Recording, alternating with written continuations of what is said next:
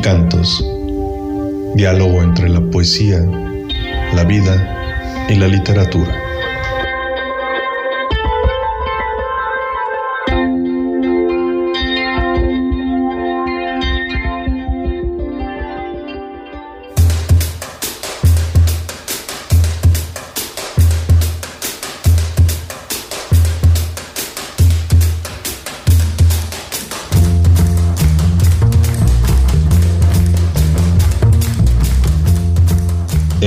¿Cómo está mi gente bonita de Radio Nicolaita? Soy el señor Tarántula y les saludo con muchísimo gusto, pues ya nos encontramos una vez más en esta cita puntual con nuestras flores y cantos. Donde más, en la frecuencia universitaria de Michoacán, Radio Nicolaita, que pueden escuchar a través de la frecuencia modulada o bien en la web a través de emisoras.mx diagonal Nicolaita. En este día, como cada semana, muy contento por tener la oportunidad de presentarles una nueva flor y pues bueno, qué mejor que iniciar este año, este 2022, con un libro que hable exactamente de lo que es ser Nicolaita. Así es, el día de hoy tenemos el libro que se llama Nicolaicismo, que es una antología elaborada por Marco Antonio López López. Fue publicada el año pasado por el Movimiento en Defensa de la Jubilación, el Estado de Derecho y la Autonomía Universitaria y claro está, Silla Vacía Editorial participa en esta edición. Así que para hablarles de ella y siguiendo esta bonita costumbre de flores y cantos, pues qué mejor que sea el propio autor, Marco Antonio López López, quien nos dé cuenta de qué va su libro Nicolaicismo. A propósito del tema, les comento que tuve una charla con él en su casa muy amena, me invitó un ponchecito, estuvimos ahí dialogando, no tenía piquete el ponchecito, no se preocupen, solo tenía mucha fruta y mucho sabor. Y pues bueno, ahí fue que aproveché para grabar la participación de Marco y como ya lo anticipaba, que sea él mismo quien nos hable de qué va su libro. Así que sin más, escuchamos a Marco Antonio López López hablarnos de su libro Nicolaicismo. Yeah.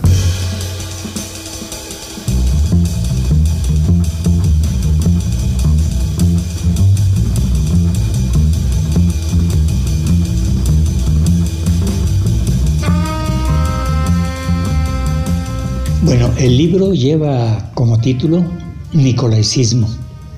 Es una antología y pues las antologías son recopilaciones de varios textos. En este caso, eh, esta antología pues eh, mm, se, vino trabajando a través del tiempo, recabando yo textos que, mm, que tenían que ver con el tema, los iba juntando, los iba guardando. Y bueno, ahora, eh, para fines del año pasado, dije, bueno, ahorita como que se hace muy necesario eh, que se tenga una conciencia de lo que es el nicolaicismo, es necesario este, publicar ya esto, darle ya un orden y publicarlo.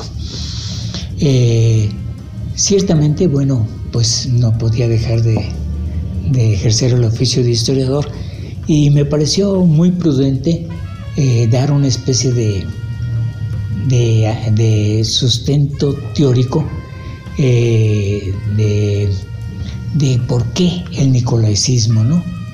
Eh, ¿Por qué tiene este nombre que, pues, que viene desde el siglo XVI y por qué todavía seguimos nosotros este, manejándolo? Y entonces este, le puse una introducción, porque me salió un poquito larga, pero creo que valió la pena, en donde efectivamente le puse como nombre Los Orígenes y entonces nos tuvimos que remontar exactamente a, eso, a, don Vasco de Quiroga, que fue quien mm, era él, fue el primer obispo de aquí de, Michoacán. No, no venía él con la intención de ser obispo, por supuesto, porque él era abogado de profesión, y vino aquí a la Nueva España con ese carácter de abogado como oidor de la segunda audiencia. Pero mm, tenía un corazón muy grande, era muy noble y poco a poco él fue cobrando ese amor por los naturales, sobre todo cuando vio que estaban mucho, muy desprotegidos y mucho, muy explotados.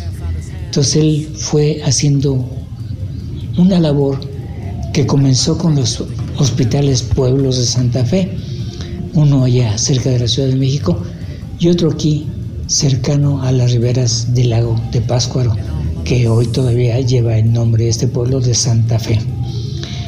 Eh, y bueno, allí él recogía ese pensamiento que era muy propio de la época. Eh, don Vasco había nacido en un pueblo de España que se llama Madrigal de las Altas Torres. En ese pueblo de Madrigal de las Altas Torres, el santo patrón era San Nicolás Obispo. Y bueno, pues era, pues era una veneración muy grande de ahí del pueblo. Y don Vasco se quedó con esta, con este, con esta veneración. Y cuando este, llegó a la Nueva España, pues la traía muy metida y también porque en ese tiempo todo el, todo el movimiento que se vino dando a lo largo de este siglo XVI era un movimiento en donde se rescataban unos valores que habían quedado eh, pues olvidados, habían quedado rezagados durante la Edad Media, porque todo se había centrado en torno de Dios y de la religión. Y bueno, ahora se volvía nuevamente a poner al hombre como centro de las actividades. Y entonces surgió este movimiento que se llama el humanismo.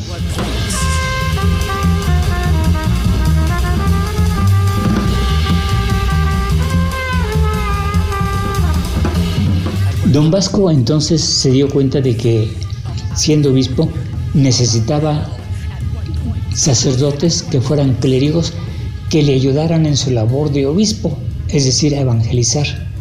En, Michoacán había tres órdenes, dos órdenes religiosas, franciscanos y agustinos, pero esas órdenes religiosas no le obedecían, porque ellas son órdenes este, mm, de, tipo, de tipo regular que obedecen solamente a sus superiores y a él ni siquiera le hacían caso de, de, lo que él quería, les decía, oye, te vas a ejercer el ministerio en Guandacareo, decía, no, pues déjame ver si, el, si mi superior me permite. Y el superior decía, no, que te va a estar yendo.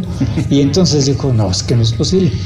Necesito crear un, un seminario en donde estos religiosos dependen directamente de mí, del obispado.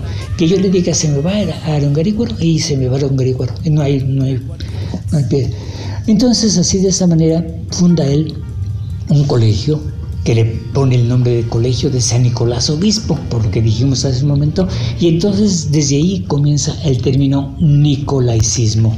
Este término con el tiempo se siguió, se siguió este, cultivando, cultivando, cultivando, siglo XVIII, XIX, y en el siglo XIX hubo, un, hubo una... Eh, hubo la clausura del Colegio San Nicolás de aquel que, que se había fundado en Páscuaro, que ahora estaba en la ciudad de Valladolid, y este, mm, con esta clausura, pues se termina, aparentemente se, iba a acabar el Código de San Nicolás, pero después otro gran hombre del movimiento de reforma, don Mechero Campo, dice que no es posible que el Código de San Nicolás se haya cerrado y permanezca cerrado. Y él abre las puertas en el año de 1847 y es entonces cuando él dice, este colegio tiene que volver a sus orígenes. Tenemos que rescatar el, el origen que le dio y el nombre que le dio don Vasco de Quiroga. Y entonces este colegio se va a llamar Primitivo y Nacional Colegio de San Nicolás de Hidalgo, porque acaba de pasar la independencia y el más grande rector, alumno, tesorero, etcétera, catedrático, pues había sido el padre de la patria. Entonces de ahí viene eso, eso del nicolásismo hasta nuestros días.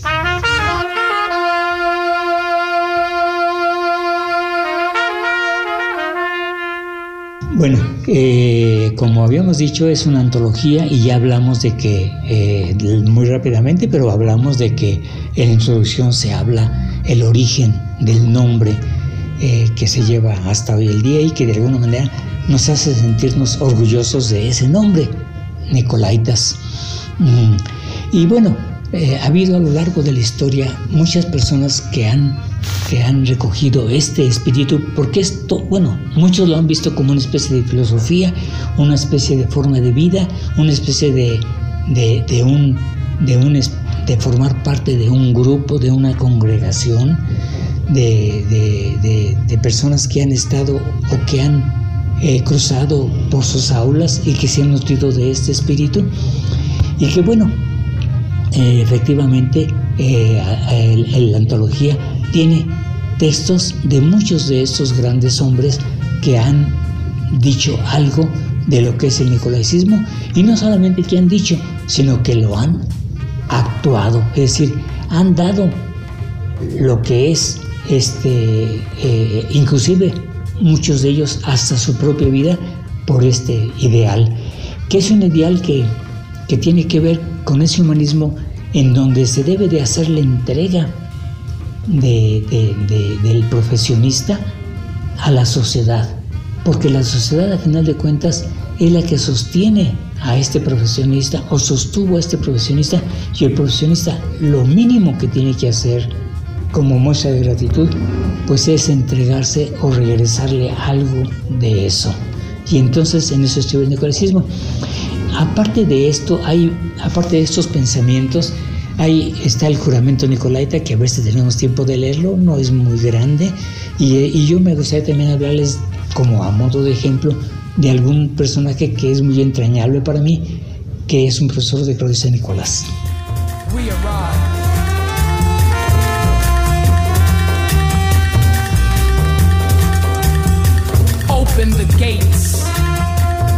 ¿Qué les parece? ¿A poco no es importante identificar que algo que vivimos en el día a día, como es evidente y como lo demuestra un historiador, pues tiene todo un trasfondo y tiene toda una genealogía?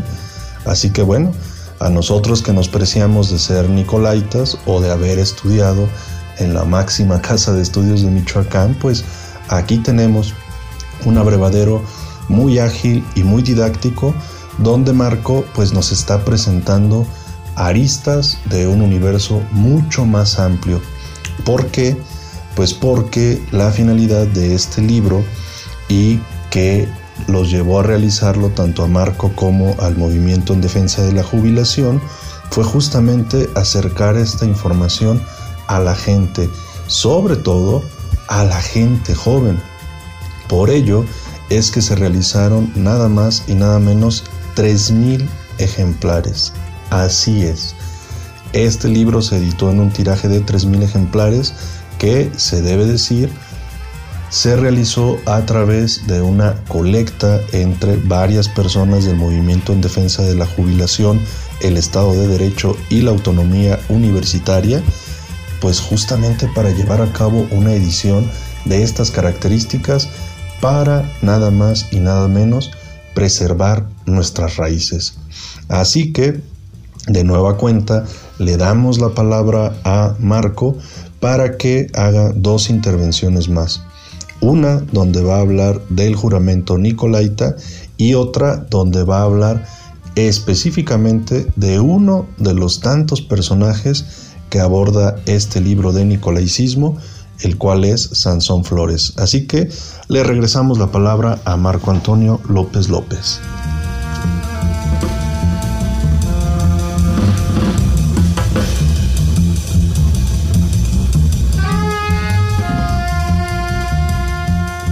Bien, eh, uno de los textos que viene aquí en el, en el libro del Nicolaicismo lleva como título Juramento Nicolaita y es de Gustavo Gallardo González. Y efectivamente recoge eso que les acababa de decir hace un momentito, pero vamos a, vamos a, a leérselos. Ser Nicolaita es ser responsable, alentar el noble afán del conocimiento y de la investigación, de las ciencias y de las artes. Tener el claro concepto de la cultura, seguir lealmente las venerables huellas de don Vasco de Quiroga con fe en la humanidad y por amor al hombre. Ser Nicolaites llevar en el corazón el ejemplar espíritu de lucha y sacrificio que, como su más bella lección, nos dio nuestro padre y maestro, don Miguel Hidalgo. Porque solo quien da tiene derecho a recibir, porque la libertad no se implora, se conquista. Él, inició la construcción de nuestra nacionalidad. México le entrega su gratitud. Ser Nicolaita es ser pueblo y del pueblo, como lo fue el gran Morelos, el sublime siervo de la nación, paradigma del civismo, catedrático del valor indómito y consciente prácticamente primero del auténtico desinterés, titán de la historia, pluma y espada de la justicia social. Ser Nicolaita significa amar la vida, la tierra, sus flores, las cosas de la naturaleza, tal como lo hizo Mechoro Campo, precursor del pacifismo, hablándonos y no matándonos, es como debemos entendernos.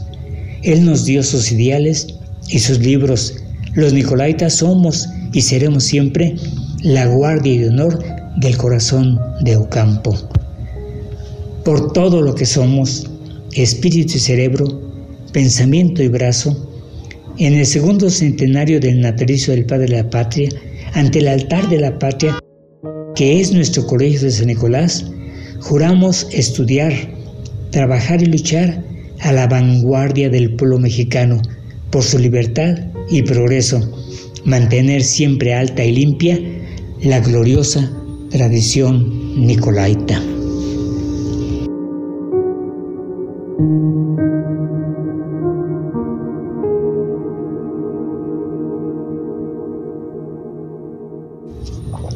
Manera de ejemplo voy a hablarles de un, de un poeta que fue catedrático un tiempo en el de Nicolás y que resulta para los nicolaites una persona mucho muy entrañable. Me refiero a Jesús Sansón Flores. Él nació aquí en el, en el jardín de la Soterraña, a tres casas, del, tres casas de la esquina del jardín de la Soterraña. Los estudios de primaria los hizo aquí en la escuela tipo y la secundaria y la preparatoria ya los hizo en la Universidad Michoacana.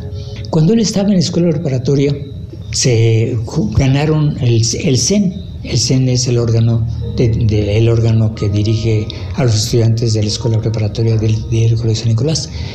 Y a él le encargaron, como por su afición que tenía por la literatura, le encargaron que hiciera cargo del periódico del CEN, que se llamaba Juventud. Y él empezó a hacerse cargo de él y más le creció su vocación de tipo literario. Eh, empezó a hacer periodismo y este periodismo después lo va a continuar ya, ya, ya mucho tiempo después con siendo eh, haciéndose cargo de un periódico que se llamaba Revolución, que era un, era un periódico de los obreros. Bueno, siendo dirigente de ahí del Colegio de Nicolás, del CEN, este, mm, viene un hecho histórico que, que, pues que sacudió de alguna forma a, México, que fue las relaciones tan tensas que se tuvieron entre la Iglesia y el Estado, sobre todo porque mm, eh, el Estado había obligado ya a que se cumplieran las disposiciones del artículo tercero constitucional que hablaban de la educación laica. Entonces, este, junto con eso, eh, se vinieron algunas disposiciones que molestaron muchísimo a la iglesia. Por ejemplo, eh, no podían ser, eh, bueno, los sacerdotes deberían de ser mexicanos por nacimiento. Los sacerdotes no podían dedicarse a la cátedra y los sacerdotes que se dedicaran al ministerio sacerdotal deberían de registrarse en un control que iba a llevar el Estado. Eso no le pareció al Estado y entonces, eh, como respuesta, mandó cerrar el culto de todos sus templos.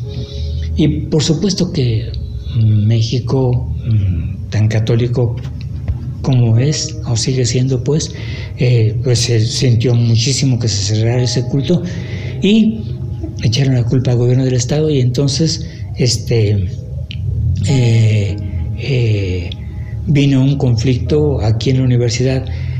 Bueno pero ya fue un poquito después pero tuvo ese origen en donde los estudiantes ante esa situación solicitaron al presidente de la república pero a través de la anuencia del gobernador del estado que por qué razón no les, no les daba el templo de la Compañía de Jesús. Ese templo era un templo de la, de la gente aristócrata de aquí de, de Morelia y estaba contiguo a lo que había sido antiguamente el colegio de los jesuitas. Ya los jesuitas ya habían sido expulsados, ya no estaban aquí, pero lo tenía de todas maneras el clero. Entonces las gestiones de los estudiantes y luego el propio gobernador que que apoyó la gestión, hizo que efectivamente el presidente de la República accediera a esa petición y entregara el colegio de la el templo de la compañía a, los estudiantes, a los, a los, del, a los del colegio de Nicolás. Y ellos, pues gustosos, entraron a la iglesia y entonces empezaron a sacar los santos de, de los altares, los sacaron al jardín y algún, algún latoso por ahí hasta le prendió fuego a algunos de ellos. Y bueno, total que esto fue un verdadero escándalo para una sociedad tan mocha como Morelia. Y eh, fue tan fuerte este hecho que los principales dirigentes ya no pudieron permanecer en la ciudad y tuvieron que emigrar a otras partes. Jesús Sansón Flores se fue a Tampico con Luis Moratobar, otro poeta, y ellas siguieron su labor de pues de periodismo y de fundación de revistas, luego se fueron a Colima, luego a Tampico, luego allá por el norte de México, y total que no, no podían ellos volver a su, a su, a su, tierra natal. Eh, mm, Sansón Flores se hizo muy amigo de, de, de Lázaro Cárdenas. Y entonces Lázaro Cárdenas le le confirió un puesto de cultura en su gobierno y luego este, él, se hizo muy amigo también del embajador de, España que estaba aquí. Y entonces eh, lo comisionaron, se, se pedaban en Negri ese señor, lo comisionaron a, a, España a que trabajara en la embajada. Y ese fue a, a trabajar en la embajada y en eso está, está allá en España la guerra civil española. Y claro, por supuesto que se ponen al lado de la República y defienden a la República. Y bueno, fue un conflicto muy fuerte en el que se tenían muchas esperanzas de que la República triunfara, pero pues, había intereses grandísimos por parte de la Iglesia, por parte de Estados Unidos, por parte de una de cosas que realmente la, la, República pues no, no triunfó y se impuso este, la dictadura de Francisco Franco, de muy triste recuerdo. En el 37, cuando ya estaba fuerte la, guerra civil española, este, mm, se rompen las relaciones, por supuesto, de México y España, y entonces este, pues se tiene que regresar Sansón Flores a México, y anda para arriba y para abajo, y bueno, total que ya después de, de tiempo, eh, puede regresar aquí a la ciudad de Morelia. Y entonces empieza a ver sus edificios y a recordar todo aquello, ¿no? Y entonces pasa por el feo de San Nicolás y no resiste a la tentación de entrar. Y al entrar se le vienen a su cabeza, se le vuelcan a su cabeza todos aquellos recuerdos de cuando él estaba, pues jovencito, tenía 15 años, cuando él estuvo allí dirigiendo el periódico. Y entonces este, eh, esos recuerdos y esas vivencias lo hacen escribir un poema que se llama Evocación de Abril. Eh, son tres, tres, sonetos. Yo nomás les voy a decir el número, el número tres, que me parece que es muy bonito. Dice así.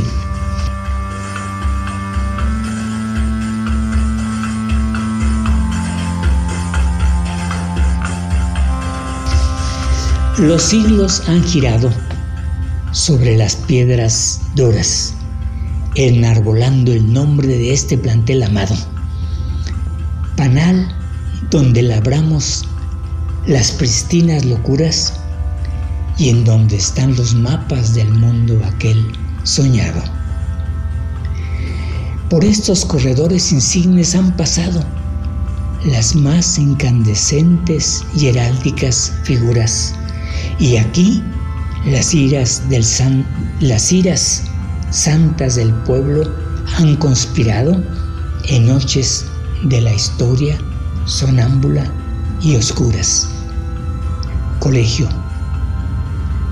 Mis, mis primarios acentos se apagaron y sé que con el tiempo también ya se borraron de tus benditas aulas mis pasos juveniles. Los siete mares tristes y a solas he cruzado. Si ves que ahora retorno con pulso fatigado, devuélveme la antorcha de aquellos quince abriles.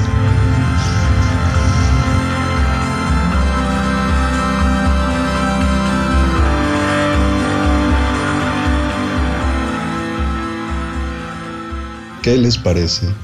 Y bueno, pues ustedes no lo vieron, pero cuando Marco estaba leyendo el soneto, había que dar vuelta a la página, él no lo hizo y lo siguió recitando literalmente de memoria.